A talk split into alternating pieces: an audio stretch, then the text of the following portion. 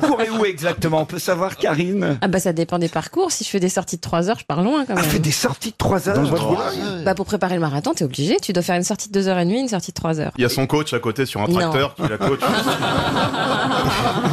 Oh, vas-y, Colline, vas-y Mais attends, trois- de tout la veine à la colline. Et Vous écoutez quoi comme musique en courant, Karine, qu'on sache un peu Ça dépend de l'humeur. Ah bon Ah bah oui, parce qu'en fait, euh, ça, on peut changer au fur et à mesure de la course, comme on crée des endorphines, parfois on n'a pas le On moral. crée quoi On crée On quoi crée des endorphines, on crée des hormones qui rendent heureux. Ce sont les hormones qu'on qu'on fabrique aussi quand on fait l'amour. Pourquoi Si tu cours 3 heures le dimanche, tu baisses pays toute la semaine. quoi.